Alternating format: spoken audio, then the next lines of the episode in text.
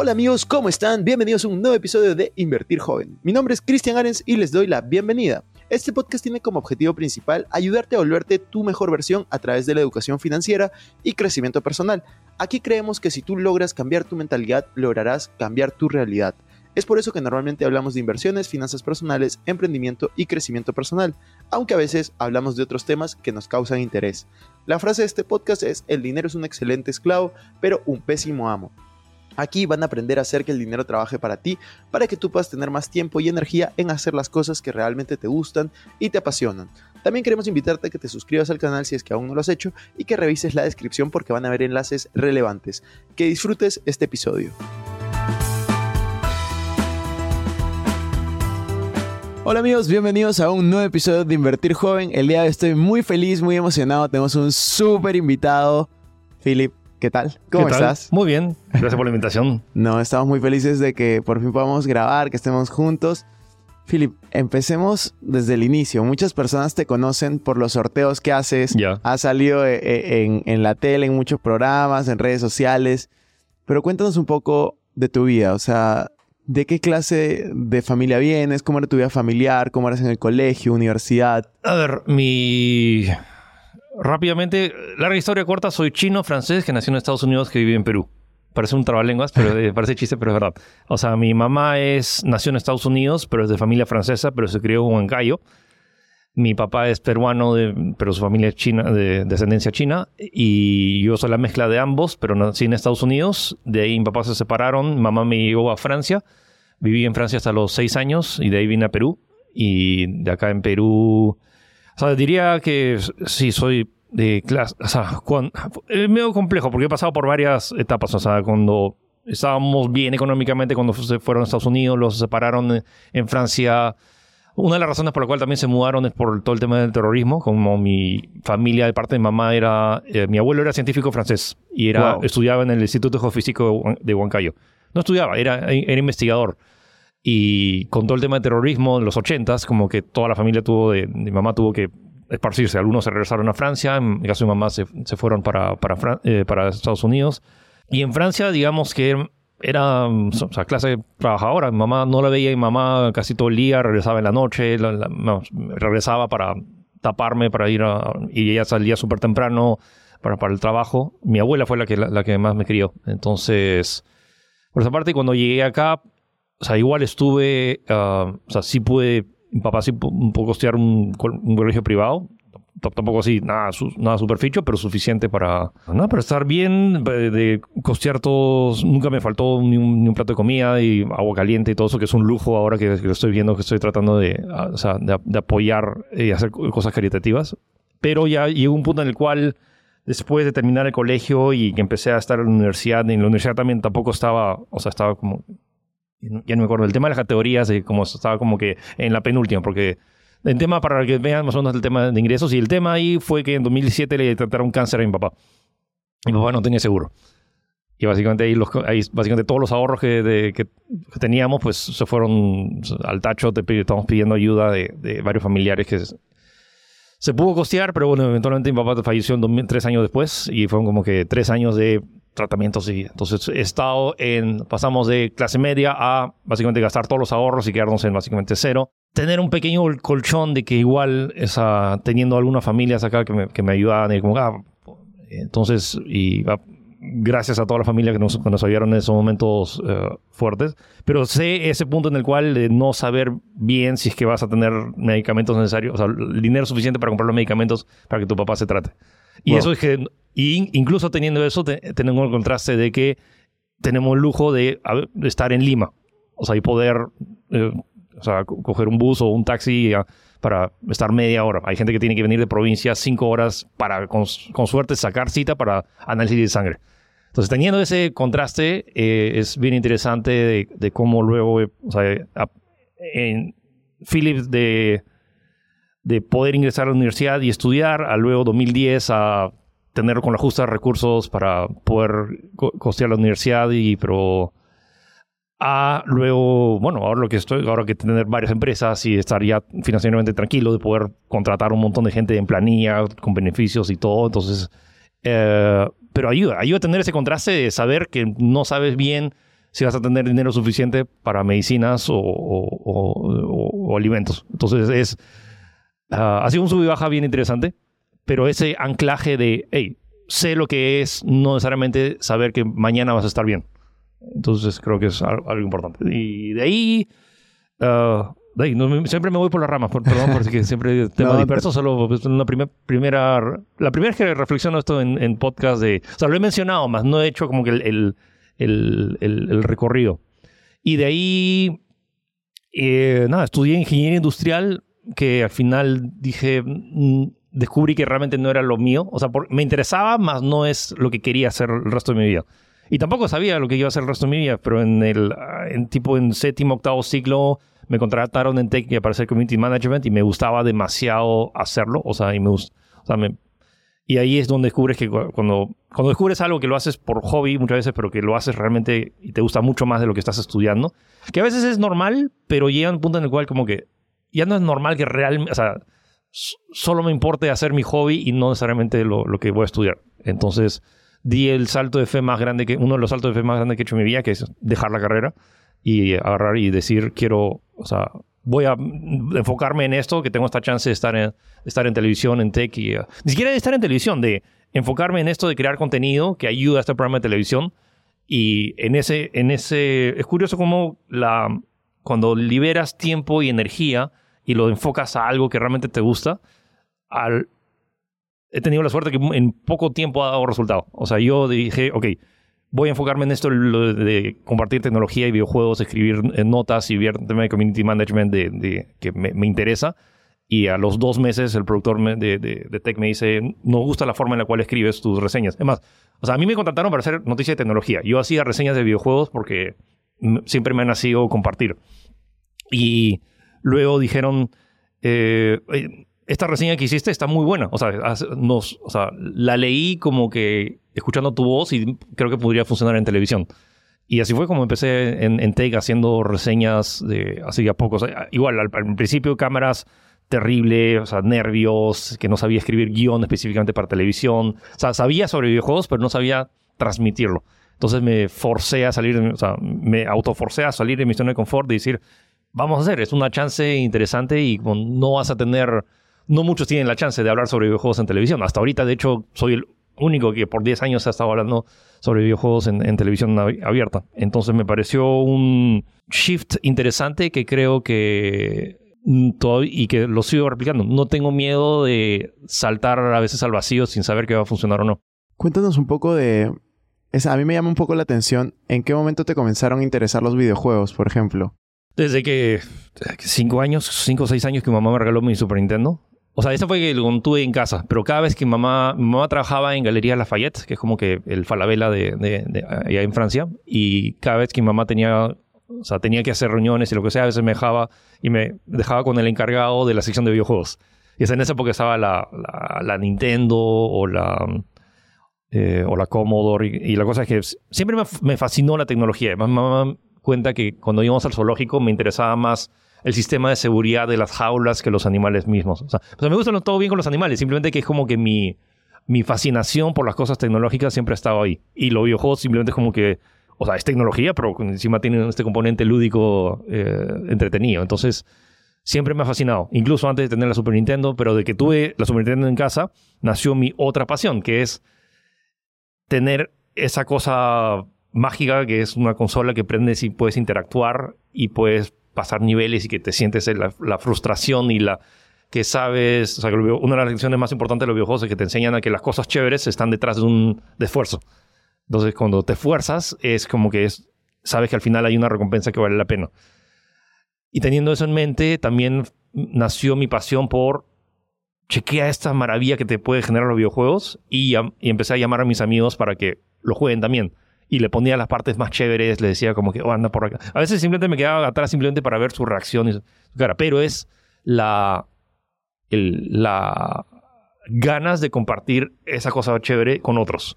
Y que si ves todo lo que estoy haciendo en mis redes y todo lo que hago ahorita en todas mis empresas, todo es para descubrir o encontrar o generar esas cosas chéveres y compartirlas con los demás. O sea, no me sirve de nada crear algo si no lo puedo compartir. Total, me parece increíble eso. Te quería hacer dos preguntas específicas. Una era, eh, ¿en qué ciclo estabas cuando dejaste tu carrera? Me fue muy mal en cálculo y matemáticas y ecuaciones diferenciales, benditas ecuaciones diferenciales. Ah, estaba, o sea, era un híbrido entre algunos cursos que estaban entre quinto, pero otros que ya estaban algunos cursos de octavo de, de, especialidad.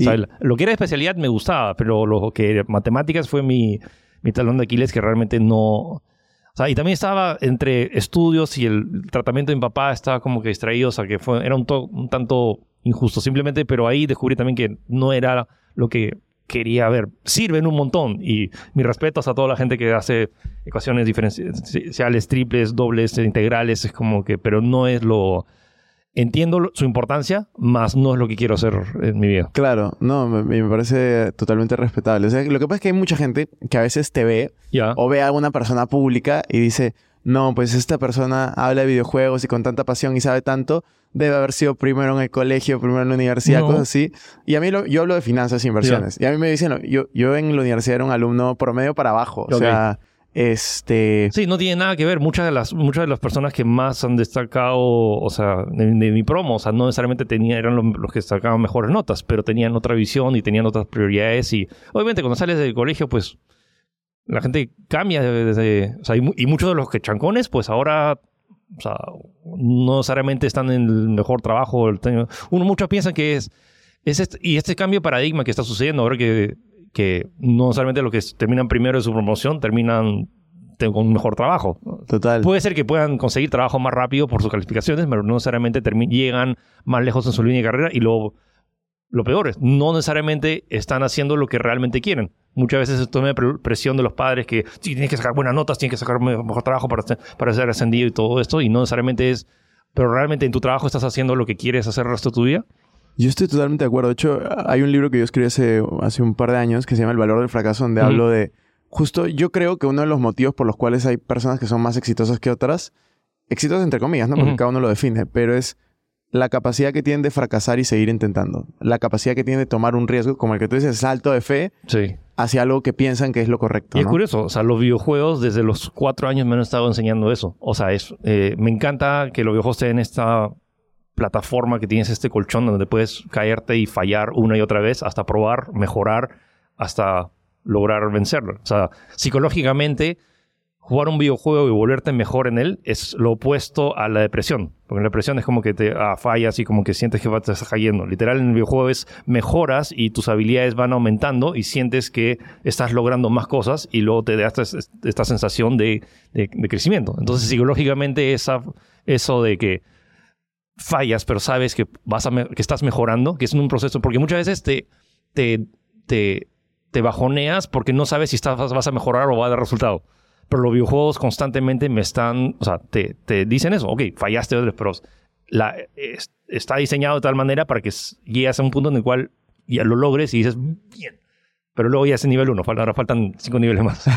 Eh, eso, eso, te iba a preguntar, justo estabas hablando hace un rato de, mm, de los aprendizajes que te dan los videojuegos y quería preguntarte, eh, bueno, ya mencionaste uno o hasta dos, ¿Cuáles crees que son los principales aprendizajes que alguien puede obtener de, pasar tiempo en, videojuegos? Ah, o sea, uno, la, más valiosa que repito es que te dé este espacio para que equivocarte y mejorar. Ese es el número uno. Dos es el tema de perseverancia. O sea, depende también del juego. Ahora hay juegos que te, lo ponen súper fácil, pero es como que me gusta también que hay estos, estos subgéneros de juegos difíciles que están regresando y que realmente te, cuestan, pero al mismo tiempo eres una persona más paciente y constante después de terminar el juego que, antes que lo, empezaste. Y lo otro es eh, la conexión que se está generando a través de los videojuegos. Antes en mi época era como que juegos que tú solo jugabas y luego hablabas de, él, de ellos, que igual es un tipo de conexión porque tienes un tema en que compartir, pero ahora también con todo el tema de internet y online, en pandemia, sin videojuegos, estoy, estoy seguro que los videojuegos han salvado un montón de vidas el tema que es tener esta plataforma donde puedes interactuar con otros usuarios. Y muchos de estos juegos gratuitos, estamos hablando de no sé cuántos millones de, niños y adolescentes que jugaron Fortnite o jugaron Roblox, que pudieron interconectar con otros jóvenes para poder tener esa conexión humana, por más que no sea directa, pero es como que es alguna conexión con alguien que no seas tú y, estar encerrado, pues ya hemos visto... Veo que ya estamos viendo algunos rezagos de, esos, dos años y lo vamos a seguir viendo porque sobre todo en esa, esa generación de chicos que no fueron al colegio o de, o sea, de, chicos que justo iban a ingresar al kinder y vino pandemia y por dos años estuvieron atrapados con sus papás, que es, o sea, atrapados en, en cierta medida, en el sentido que no, no podían interactuar con otros seres humanos para desarrollar sus habilidades sociales, que eso va a estar, que en esos años críticos, que tú estás entre 3 y 5 años, va, va, va a ser va a ser interesante. ¿Por, por dónde iba la, Los aprendizajes. aprendizajes de videojuegos. Eh, el videojuego que siempre menciono, que fue como para mí una catarsis de la muerte de mi papá, que fue, es un juego llamado Journey. Entonces, Journey me, es un juego que te hace sentir. O sea, no es un juego que te hace, vamos a hacer que hagas esto para que llegues a- y, y veas esto, sino que es, queremos que en esta parte te sientas de esta manera, porque esto simboliza esto. Tú lo puedes interpretar de, tal manera, pero ese videojuego me hizo dar cuenta de que, ok, los videojuegos no solo se trata de entretenimiento, no es pura diversión, es un medio que an- mezclando tanto programación, arte, música, eh, animación, eh, genera este medio en el cual puede transmitir este diferente tipo de contenido. Entonces ya llega un punto en el cual es que eso luego aplicado al resto de mis cosas, que al principio que uno piensa que un videojuego simplemente es presionar botones y es algo lúdico y que trivial, realmente te empieza a, a poder... Cuando consideras que es un medio para que puede transmitir muchas más cosas de lo que la mayoría de las personas piensa, y luego lo aplicas a todos los demás que estoy haciendo, que el- cómo los videojuegos que estamos creando en, en- mi empresa Leap pueden procesar y eh, mostrar otras cosas, pero también en mi página web. Mi página web no solo es un sistema de que vas y te suscribes, y- sino que es todos los beneficios y toda la comunidad que se puede generar en base a eso.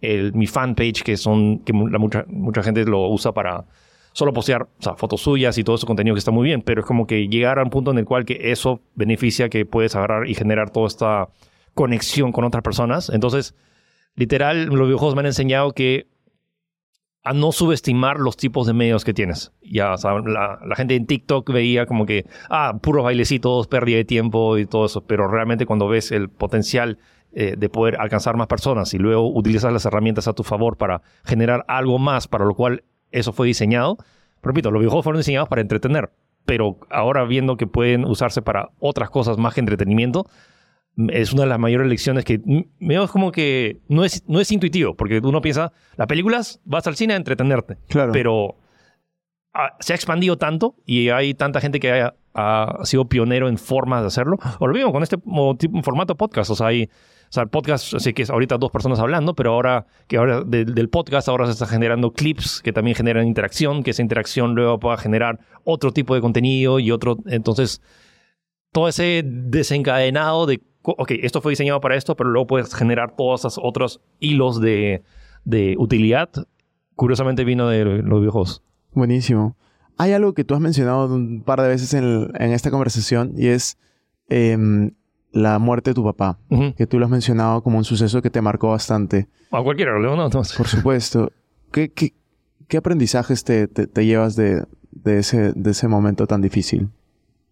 Algo que mi papá me, que me dijo en uno de sus pocos momentos lúcidos casi en ese último año que es complicado con... O sea, si al cualquiera había pasado por tema de quimioterapia es como que eh, la persona que... O sea, sigue siendo él, pero al mismo tiempo llega momentos que tiene cambios químicos que ya no es él. eh, que es complicado. Pero en esos, pocos, en esos pocos momentos lúcidos me dijo, Philip, todo esto que estamos pasando, porque estamos esperando al, doctor y todo eso, todos esos momentos difíciles son los que te forjan el, cara- el carácter. Y parte de mi carácter y cómo saber cómo lidiar con situaciones complicadas. Si no estamos hablando de, ah, qué color voy a pintar mi pared de mi nuevo cuarto. Estamos hablando de eh, poder conseguir la cita necesaria con el doctor para que, que tu papá pueda tener la, la, eh, quimioterapia o cómo conseguir esa medicina que justo no había en ese hospital y tienes que irte a otro hospital y ver todo el tema del seguro para que esto te, te- te- te cubra. O básicamente cuando no cubre el seguro, si tienes el dinero suficiente para, para poder comprarlo. Entonces tener esa... eh, ese proceso. Entonces, realmente la, muerte de mi papá fue una mezcla entre, o sea, obviamente pena, pero en un momento alivio de no tener, de saber que mi papá no, no iba a sufrir más y al mismo tiempo de qué fuerte tener que, que mi papá haya tenido que entrenar. Una de las mayores desesperaciones de mi papá era, sabía que no le quedaba tanto tiempo. Y la desesperación de mi papá de, necesito enseñarle a mi hijo lo que pueda antes de que no esté en este mundo. Eh, entonces, obviamente te marca porque es como que mi papá, una persona que vio un montón y tratar de concentrar ese aprendizaje y también es cosas que a veces no aprendes de la noche a la mañana. No es que te agarra un libro y, te, lo escribe y te, lo transfiere así. Es como que es, muchas de lo que he hecho en cosas, eh, han sido cosas prácticas que tienen que estar ahí. Y, y, la desesperación de mi papá de, Philip, ¿por qué no, no respondo?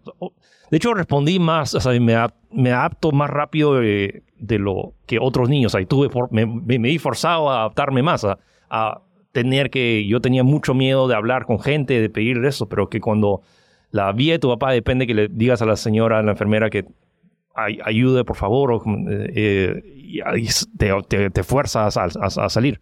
Entonces la culminación de la muerte de mi papá fue una mezcla entre alivio y al mismo tiempo... Eh, bueno, ya no está tu papá y te trató de, enseñar todo esto. ¿Qué vas a hacer ahora en adelante en, base a que, y, o sea, ya no está y te trató de dejar este, este mensaje. Y yo soy una de las personas, mi papá ha sido la persona más chévere que puedes haber conocido. Entonces, eh, y no, no, no, va tanto por el lado de honrar a tu papá, sino va de como que todo lo que trató de enseñar que para él eran valiosas, que tanto estás apreciando eso y que tanto vas a, a, adaptar eso en tu vida. Entonces, para mí eso sí, o sea, más que la muerte de mi papá es todo lo que mi papá me quiso transferir, que fue medio que truncado por, por, por, todo ese proceso, pero al mismo tiempo fue una especie de aceleradora. Es como que, suena, sabiéndolo así de forma muy fría, similar a cómo eh, la pandemia aceleró el, el, la, la, opción de tecnología, porque la gente tenía que hacerlo por vía más, o sea, las laptops y los smartphones vendieron un montón porque la gente necesitaba interconectarse. Entonces, es algo que te marca porque es como que fueron unos tres años intensivos de, de transferir toda esa data de mi papá a cosas que realmente me van a servir el resto de mi vida. Sí, es, veo que, que es algo fuerte y de hecho súper valioso que lo puedas compartir porque hay seguramente muchas personas que están en situaciones similares y a veces no se preguntan para qué, sino el por qué a mí o se, se, se, se victimizan. Y al final es como que obviamente es natural y es saludable estar triste, pero otra de las cosas que aprendes cuando estás en los pasillos del INEN es la tristeza no te va a sacar la cita. Entonces es como que agarrar las cosas de por cómo son y verlo fríamente. Después puedes agarrar y procesarlo y todo eso. Pero en ese momento de aprender a tomar acción cuando son necesarias para cosas que realmente importan. Porque muchas veces nos preocupamos de, ah, no, se me rompió el case de mi iPhone. Es como que, eh, respecto a como que, no, como que justo la, la, jeringa que tenía para tu papá, pues no, no, no, es la correcta y tienes que ir corriendo porque si no tu papá va a perder el, el, turno de quimioterapia y lo cual significa, no solo es el tema de, ah, es otro día, es, o sea, es todo otro día de mi papá, tu papá no estar bien. Total. Entonces, y de, del... Eh, entonces, ahí te das, eh, te das cuenta de realmente qué cosa es importante en esta vida y qué cosa es trivial. Totalmente. Quería pasar a otro, a otro tema porque muchas de las personas que te siguen, te uh -huh. conocen, tú justo lo mencionabas antes de, de, comenzar a grabar, te siguen por los sorteos. Sí.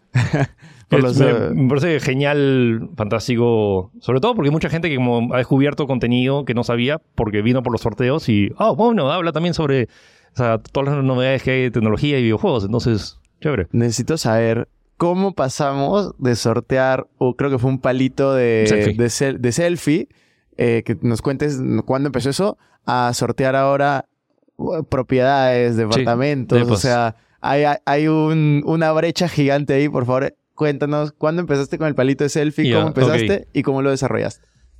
O sea, la idea de los sorteos no, es, no, no, fue invención mía, fue cada vez que iba a eventos de tecnología. Eh, o sea, después de cuando, terminé el colegio, empezó toda la ola de los blogs, en los blogs de tecnología, y esos blogs como que empezaron a. Ya empecé a aparecer dentro del medio, y en el 2008, por hobby, incluso con, haciendo malabares entre el tratamiento de mi papá, las, los estudios y Um, empecé a escribir en este blog de tecnología y estaba Arturo Goba, que es uno de los pioneros en temas de blogging y, y todo eso acá en Perú. Saludos Arturo si estás viendo esto. Eh, y lo que hizo, eh, nos empezaron a llevar eventos. Y en esos eventos de tecnología, que, que tanto o sea, Samsung o LG o Sony anuncian nuevas cosas. Y al final del evento, como agradecimiento por el tiempo de que han pasado los periodistas, te regalan cositas. Entonces, como que a veces una taza, a veces una libreta. Y, a veces, y una vez pasó que nos regalaron un palito de selfie y una batería.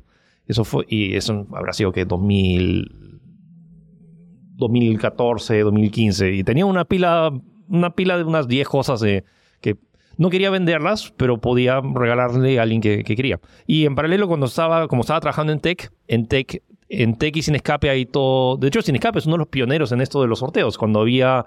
Eh, salió una película y mandaban la, la, distribuidora mandaba polos y esos polos eh, los que querían se inscribían, mandaban una foto y, y se, se, sorteaba. Entonces, esa dinámica funcionaba. O sea, y repito, también había en, las, en los eventos de tecnología, también había como que ya se anuncia el celular y vamos a sortear uno entre. Y, y era fascinante ver esa dinámica de oh, vamos a ganar, vamos a ganar. Un, un par de veces he ganado y es, y es chévere esa, esa sensación. Entonces dije, ¿por qué no, no hacerlo? Y de hecho ya estaba ya había hecho un prototipo de sorteos en, en, en Tech, de que se ingresabas, dejabas un comentario en la página y, y, elegía un ganador aleatorio. Entonces, cuando creé mi página web en 2017, como una extensión de las cosas que no podía hacer, porque Tech seguía siendo, o sea, yo era, entre 2013 y 2017, por cuatro años, era yo era tech, o sea, eh, su, su, aspecto digital, su aspecto digital. Por más que Bruno y Chiara era su cara en televisión, yo era como que el que me, me adueñé de la identidad y escribía entre 8 a 12 notas diarias, pero como que era como que mi... Y más, a mí me contrataron y bien pude haber hecho el mínimo esfuerzo de tres notas diarias, pero literal, yo me estaba autoforzando eh, a hacerlo. Entonces empezamos a hacer sorteos eh, fue el primero, el primer sorteo fue el primero de mayo de 2017, me acuerdo bien. Y entonces, pues tenía una, esa fue una caja. Y luego la siguiente semana otra caja. Y luego justo había otro evento y nos regalaron un equipo de sonido grande. Entonces como que, oh, wow, creció. Entonces, y pasamos de creo que el primer sorteo que eran 50 participantes, luego a 100, luego 200. 300 y ahora. El sorteo más, más complicado que tuve fue un iPhone que fue, tuvo 180 mil, creo que. ¡Wow! Entonces sí, pues como que fue escalando de gente viendo. Y sí, también el alcance, porque desde que ingresé a Tech he estado viendo tema de alcances. Y era mágico en el 2013 cuando ingresé, que en Facebook tenías un millón, o sea, Tech tenía un millón de likes. Y cada vez que posteaba algo, 750 mil personas veían eso. O sea, el alcance orgánico era... Brutal, claro. Ridículo. Ahora es como que con la justas un 0,1% TV y ya estás como que, oh, 0,1%. O sea, no importa que tengas 3 millones de seguidores, con, si 10 mil personas han visto tu post, es como que es un montón. Y que el, el, o sea, las redes sociales es, fueron diseñadas para, ok, amas, amasas un montón de gente, pero luego cuando ves que ya no tienes tanto, te fuerzan a pagar. Es más, ahora lo han hecho más fácil que nunca. Ahora cada vez que posteo algo, te dice como que ah, estás a un clic de poner, tu, o sea, como tu tarjeta de crédito ya está todo ahí, a poner pauta. Y, por un misclick ahora puedes poner pauta, que es algo, una de las peores cosas que no recomiendo a, a cualquiera que esté en redes sociales, salvo que sea un tema que tienes que alcanzar tus KPIs y la marca te ha dado el presupuesto, no metan pautas. O sea, apenas colocas pauta, la red social le dice, ok, este eh, sí está dispuesto a pagar pauta, entonces la siguiente vamos a bajarle el alcance orgánico para que se sienta motivado a que, eh, a que ponga pauta. Y es un, realmente es un tema de inflar tus cifras y que esa inflada se desinfla bien rápido cuando no, no pagas. Entonces, no, no hagan en el loophole de porque al, final vas a tener que pagarle más a Facebook de lo que ganas. Sí, es, es, es todo un tema, de hecho. Entonces, pro, tip, yo nunca en mis 10 años en, en, redes sociales, hasta ahorita no he puesto ni un solo centavo de pauta y no, no lo pienso hacer. Buenísimo. O sea, si, si, haces con, si trabajas con marcas, supongo que, que, la marca pague, pero lo que, y que ellos lo poseen en sus redes, pero que no, no afecte tu, tu algoritmo. Claro. Es una de las cosas más peligrosas que, y una de las cosas que más, más o sea, alejarse de la pauta. Porque altera de forma... Puede recuperarse, sí, pero cuesta un montón de trabajo. Y, es, y ese tiempo que pierdes, pues básicamente lo podías estar eh, dedicando a hacer contenido orgánico que realmente las personas que te siguen aprecien. ¿Qué ha sido lo más curioso que te ha pasado en, en estos años haciendo sorteos? Um, más que curioso, es como cada vez que entraron, cada entrega de auto es, un, es una experiencia bien chévere. O sea, el cambio de la reacción de las familias, que no solo es el ganador, sino es la familia va con su, con su, su papá, su mamá, sus, su, hasta sus abuelitas, sus sobrinas, es como que, mira, ¿sabes? Como que se, se van siempre, siempre llegan dubitativos de, eh, ¿de verdad será cierto? ¿Me van a cobrar algo? ¿Será una estafa? O sea, estamos en Perú, como que a mi prima me dijeron que le mande, que, que depositara 500 soles y le robaron esos 500 soles, como que, no, literal, es como que esta buena onda que siento que es un tanto escasa, no solo en Perú, sino en el mundo de no, es que realmente te has ganado un auto. Toma, o sea, estás con el SOAT y toda la propiedad, toma la llave y, y ándate manejando. Ese tipo de. Es que no, no hay nada más detrás, no hay nada de. Ah, no, te, voy a firmar y de acá, de acá a un año me tienes que volver. No, es. Toma tu, es tu auto, tú te lo ganaste, es tu suerte, es tu. entonces, no sé si hay algo curioso, simplemente que como que muchas veces es la, la pasa, me encanta esa, ese cambio de actitud de esto va a ser una estafa o no, a wow, me gané un auto. y todavía la gente a veces no, no, no, lo termina de procesar, pero me parece, um, me parece interesante y, no tengo una anécdota específica. Me, acuerdo nomás de un chico que era como que su mamá estaba listo para, o sea, fue con su mamá, y su mamá está lista para resonarla, que ya viste, hijito, que esa era una estafa y todo eso, y a que la mamá al final terminó abrazándome muy fuerte. O sea, me acuerdo de como que esa, e, esa cuando, cuando ya tienes una emoción y que tu mamá es como que, claro. gracias. Eso, me pareció eh, bien chévere. Regresando a esto, me, fui, siempre me voy por la rama, pero como que pongo base de selfie stick a autos. Entonces, empecé con este selfie stick y empezó, eh, las cosas crecieron. Eh, y en 2019 apareció este, esta, este formato de Patreon. Entonces es Patreon, pero con eh, dentro de Facebook. Y era básicamente presionar un botón de suscribirte. Entonces la fricción era mínima. Era básicamente, entrabas, veías un video mío, había un botón de suscribirte. Y la idea era, nunca fue lucrar con esto. La idea era como que ya me habían contratado de Facebook para hacer streamings.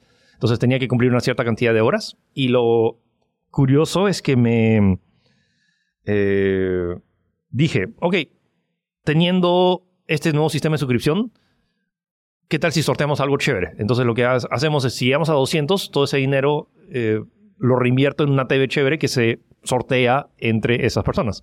Y la idea era literal, comprar la TV y ya está. Y todos los meses comprar una sola TV.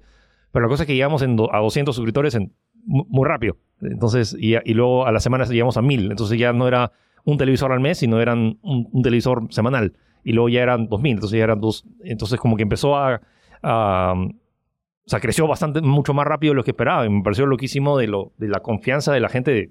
o sea, no cualquiera dona ocho soles así nomás. Entonces la idea fue... Creció de TVs, pasamos a consolas, de consolas pasamos a sea Gamers, entonces, y ya no era un premio semanal, sino dos semanales. Ahora estamos en tres semanales, pero luego, ahora ya no eran premios chicos. Estamos hablando ahora de autos y de... Ya voy, ya voy comprando 25 autos para, para regalar, ya vamos con el siguiente DEPA. Y en paralelo a eso, de, luego Facebook, o sea, vino pandemia, de hecho pandemia ayudó a crecer a, mi audiencia, pero igual seguía con, con, la idea. 2001 sorteamos el 2021 sorteamos el primer auto, pasamos de un picanto y ahora, o sea, de picanto y creciendo a camionetas y ahora el, o sea, el ticket, pasamos de un ticket promedio de 8 mil dólares a luego ya camionetas de 30 mil dólares mensual. claro. Eh, y ahora en diciembre sorteamos dos, entonces, y más el LEPA. Y eso eh, también es, eh, en 2020, a fines de 2000, del año pasado, a fines de 2022.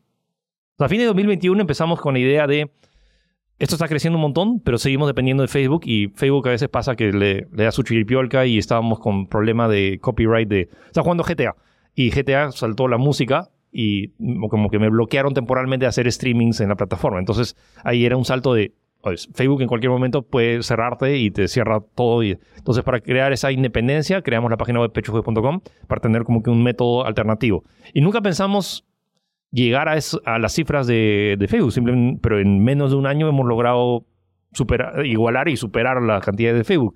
Y con eso, pues, más autos y con eso, o sea, los, DEPAs. Y era un sistema de suscripción que era, era la primera, nació como una página alternativa para que la gente se pueda suscribir. Pero como la página ahora básicamente tenemos el control de eh, cómo puedes pagar, entonces la gente que, por ejemplo, me decía que no tenía tarjeta, pues ahora ya puede yapear a la, o sea, literal, puedes yapear 8.50 y ganarte eh, un depa o un auto. esa, premisa es como que, ¿what? y, uh, y, y he hecho un, una, un, un mini sondeo, una mini encuesta de otros sistemas de suscripción que hay en Perú. Y pocas personas tienen o sea, esa, esa masa y sobre todo, no, no solo es que son suscriptores, sino que también son suscriptores de mi página por mí. O sea, obviamente con, con el tema de los premios, pero la confianza que depositan en mí, que de verdad hay, hay autos y hay depas y hay premios todas las semanas para, para esas personas. Entonces, sí, repito, la idea nunca fue hacer un negocio de esto. La idea era agradecer a esas personas que confiaban en mí y retribuirles con premios, pero ahora no estoy... No solo estoy pensando en premios, sino también eso- o sea, son premios. eh, otro día te voy a invitar a una, una función de cine que me encanta porque alquilo la sala de cine Vamos. y cuando es función de, sea, cuando es eh, película de estreno, o a veces hablo con las distribuidoras para ver la película antes de estreno. O sea, tú quieres comprar, o sea, incluso si tienes el dinero, no puedes comprar una un, un ticket para ver una película antes del estreno, porque no se ha estrenado. Pero cuando alquilas, alquilas toda una sala, y de hecho cada función no es, no es barata, o sea, cuando... O sea, cada asiento de la sala IMAX cuesta como 36 soles, más el combo de canchitas son como 50, 60 soles por persona, por butaca, multiplicado por 200, 300 personas. Como que es un presupuesto. No todo el mundo tiene 14 mil soles cada dos semanas para invitar a gente. Entonces, Claro. eso es lo que ha permitido hacer eso. O sea, esa es una de las tantas experiencias. Ahora también estamos implementando, vamos a implementar videojuegos donde juegas videojuegos y también participas por premios. Eh, hay un par de proyectos ahí bien chéveres que se vienen. Entonces, la plataforma de suscripción de, de ya no solo se trata sobre suscripción, sino que también hay otras herramientas. También tenemos la tienda. Y lo, y lo que estoy haciendo es modular la página web para poder ofrecérselas a otros creadores de contenido para que ellos también hagan crecer su comunidad de forma independiente de las redes sociales. Porque cualquier red social te banea algo y veo que perdiste todo ese esfuerzo. Pero si es tu página web, pues puedes hacer... O sea, puedes crear todas las herramientas necesarias para poder conectar mejor con tu comunidad. Total. Con tantos sorteos, con tantas cosas que estás haciendo, tengo que hacerte esta pregunta. Tu, tu, o sea, ¿tu empresa es rentable? este, o, o regalo, o, ¿qué, o sea, Sí. ¿cómo manejas eso? Sí, felizmente es rentable y, o sea, y, la, y no, no soy de... O sea, de- le tengo pánico a las deudas. Ya. O sea, yo soy, o sea, y si quieres consejos de inversión, o sea, que te sigan a ti, porque yo soy el peor, porque realmente lo que, o sea, no gasto dinero del que no, no tengo, y, o al menos que no vea. eh, y ese en tema de, salto de fe, eso no lo hago en temas económicos. No voy a agarrar y sacar un super préstamo para algo que no, no veo que realmente pueda hacer. Entonces, ahí no, no, no habría comprado el, el DEPA sin saber que vamos a tener el dinero suficiente para, para poder costearlo. Pero al mismo tiempo estoy como que generando este tipo de plataformas para poderme permitir crear, y no solo yo, sino también o sea, la, la gen- la gente que me ayuda, de crear experiencias o cosas extraordinarias. O sea, nunca pensé regalar 25 autos, ah, nunca pensé sortear un DEPA. Y ahora de, de ahí se vienen, supongo, terrenos o casas, ya veremos, pero Viajes a, a la luna, Bien, cosas así. Sí, o sea, bueno, ahora que se, se van a poner de moda, ¿por qué no? O sea, repito, nunca... eh, y luego ver... Pero que ese tipo de cosas ahora también estoy viendo todo un tema de... O sea, no quiero pegármela de, de filántropo, no soy, pero sí estoy viendo de que toda la... esa Porque hay un porcentaje de la suscripción que va para Cariat. Pero de agarrar y realmente generar algún agente de cambio donde que realmente se note que realmente se está ayudando. O sea, que entonces ese tipo de... Porque mucho, en Perú, y, y entiendo por qué está todas estas dudas de como que no, que todas las empresas que dicen que donan, que realmente no donan, que no llega toda la ayuda, es realmente encontrar como que esas, ese grupo de personas que realmente están ahí en el día a día y que necesitan el apoyo. O sea, y simplemente que hay esa desconexión y ahora teniendo los recursos que tenemos y la comunidad que, que, que- que tengo, que obviamente es chévere agarrar y regalar autos y invitarlos al cine. eh, también a, a- eso es lo que hago, es llevo la Play y lo conecto ahí en la, en la pantalla gigante. Eh, todas esas cosas chéveres, pero al mismo tiempo es llegar a ese otro, ese otro, otro punto que me lleva a ese Philip en los pasillos del INEN de no saber bien si vas a tener las medicinas, de poder realmente ayudar. O sea, qué, qué chévere hubiera sido de poder agarrar y recibir la ayuda de alguien que realmente te, te, te ayude en, en esa situación de desesperación. Entonces es tratar de retribuir, de, y repito, por eso ayuda tanto ese contraste del inicio, de tener, eh, de saber, no, de no saber bien, de tener esa incertidumbre si no ibas a estar bien al día siguiente, a poder ahora tener el lujo de saber que tú vas a estar bien, pero que tú puedes ayudar a alguien más. Me parece genial lo que, lo que mencionas y ojalá que te podamos ayudar en eso y que puedas encontrar un, Sí, no, con gusto. O sea, un- sí, una ayuda ahí en... Que, que te mueva, ¿no? Sí, no, y no solo me mueve a mí, sino que, o sea, y mucha gente dice como Philip, oye, pero Philip, como que tú deberías donar y no decir nada. Eso me parece un tanto, o sea, entiendo por qué lo dicen, para que no, porque no se trata de agarrar, ah, mira, yo he donado todo esto. Pero lo estoy transparentando de ustedes, los que están suscritos, son los que están ayudando a hacer esto.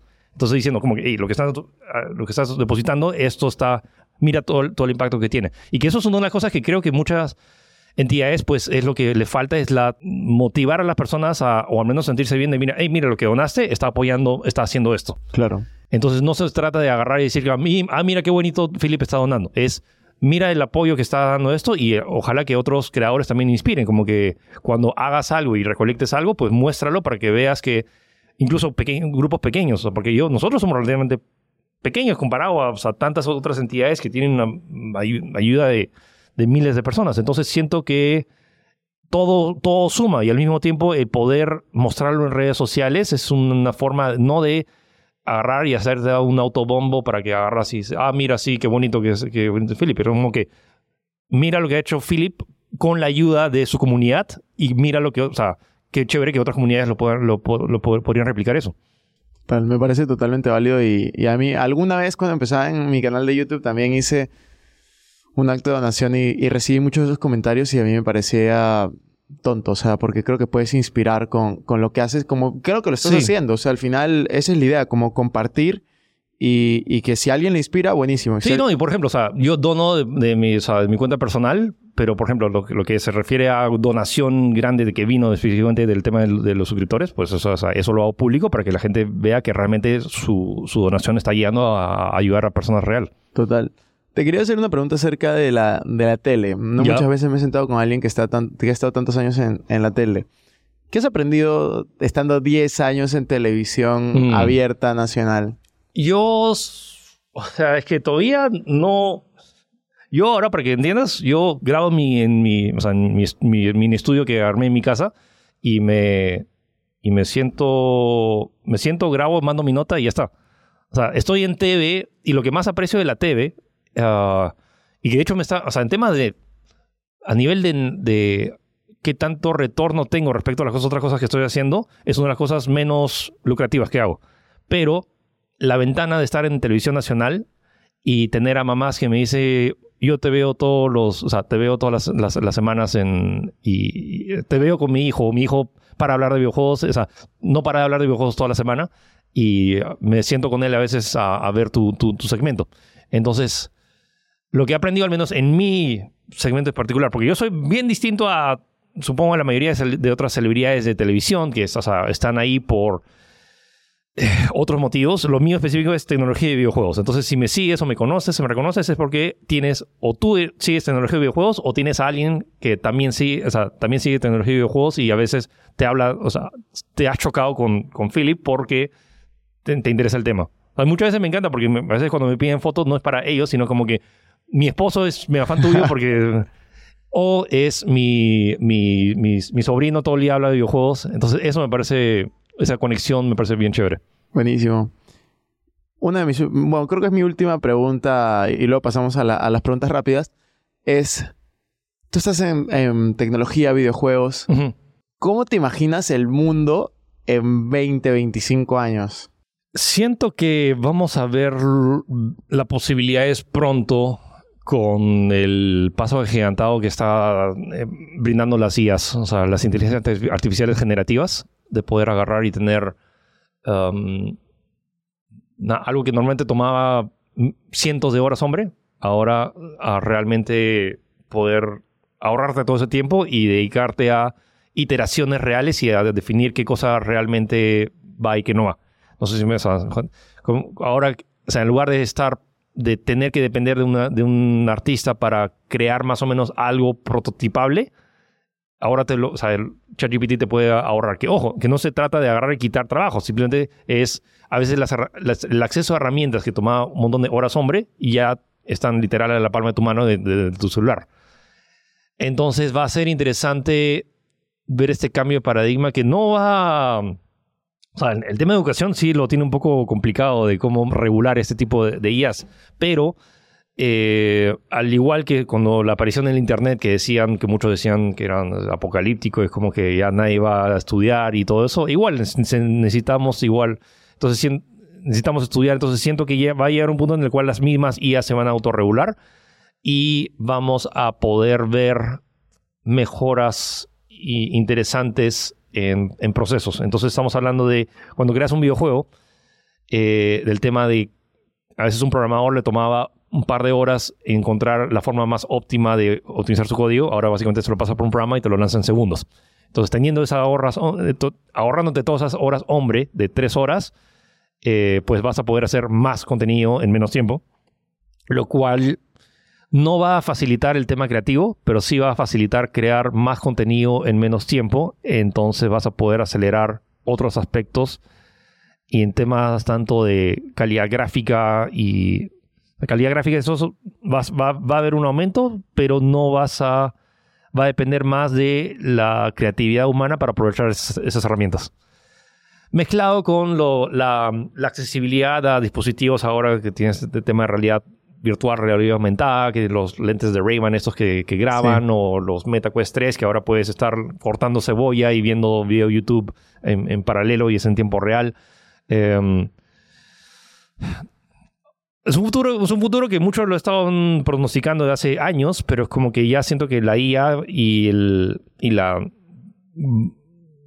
la democratización de la tecnología, del acceso a tecnología, de poder comprar cualquier smartphone de, pues de 200 dólares, es capaz de hacer muchísimas cosas. Sea, un smartphone de 200 dólares ahora es más, es más rápido que un iPhone de, hace 10 años. Entonces tienes este salto tecnológico que no puedo pronosticarlo exactamente como, como estamos, pero que estamos, la IA va a permitir unos pasos agigantados que va a ser muy entretenido poder ver. O sea, y por eso me encanta estar en tecnología y videojuegos, porque no voy a, eh, no me van a faltar temas de los cuales hablar.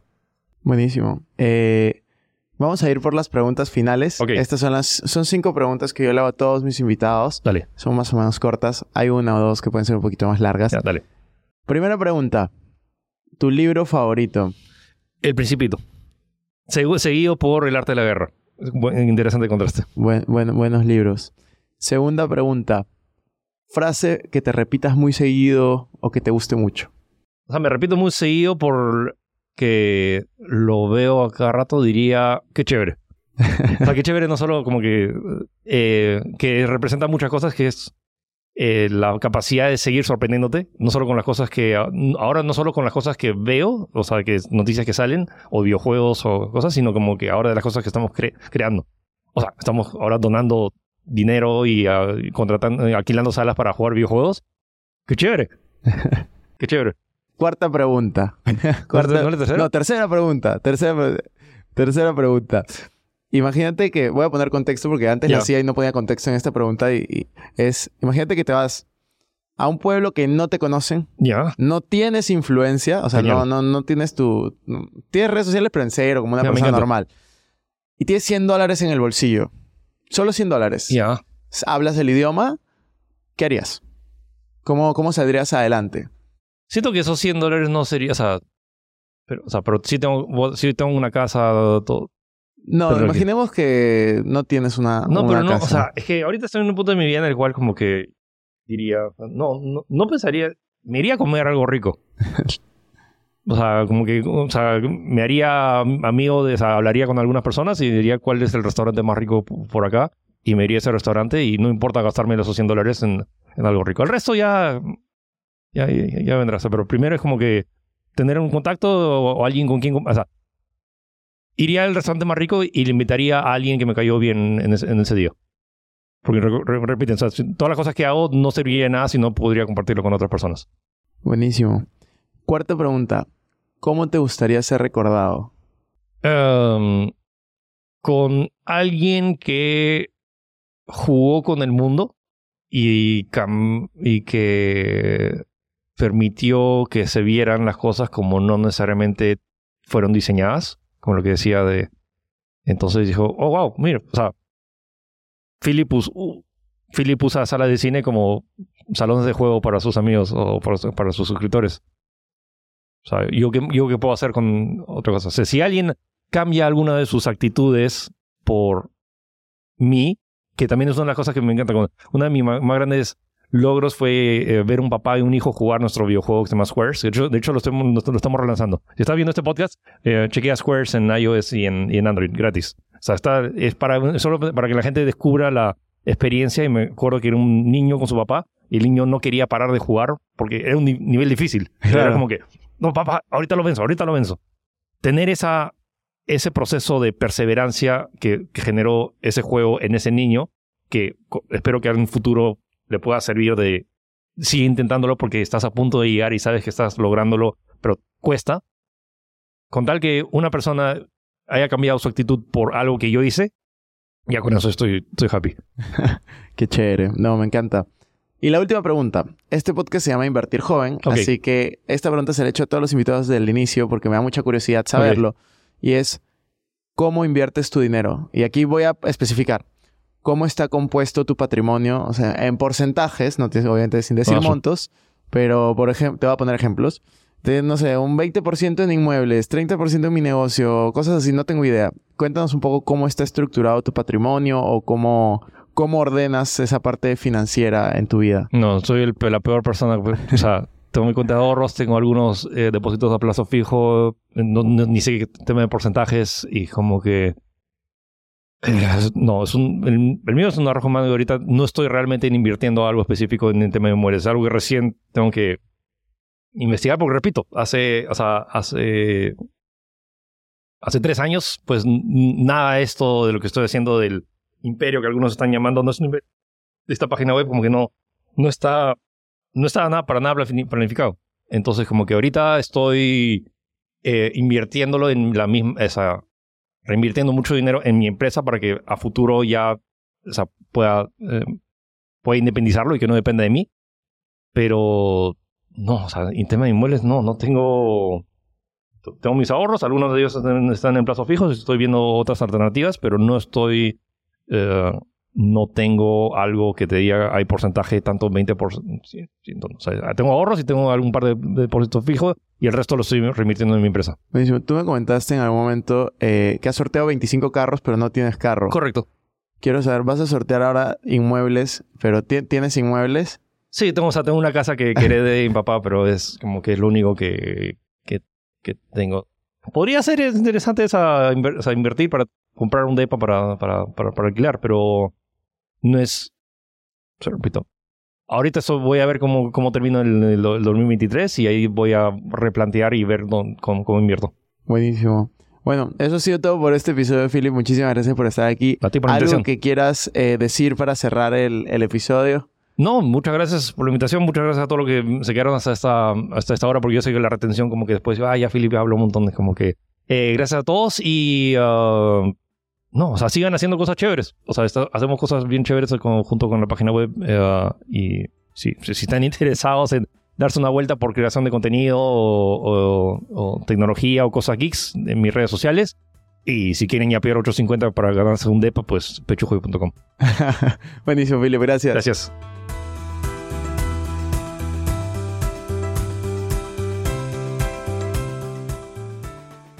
Bueno amigos, eso fue todo por este episodio. No me quiero ir sin antes invitarte a que te suscribas a mi canal de YouTube. Me puedes encontrar como Cristian Arens. En la descripción van a encontrar los links para estar conectados en mis demás redes sociales también. No se olviden de visitar nuestra página web invertirjoven.com, donde van a encontrar información de finanzas personales, inversiones y emprendimiento. También nuestra web arenscristian.com, donde encontrarán información de mis conferencias, libros y cursos. Recuerda que si te gustó este episodio, sería genial que te suscribas, dejes un review con 5 estrellas y compartas el episodio para poder ayudar a más personas Gracias por estar aquí conmigo. Es hasta la próxima semana y recuerda que la frase de este programa es, el dinero es un excelente esclavo, pero un pésimo amo. Chao, chao.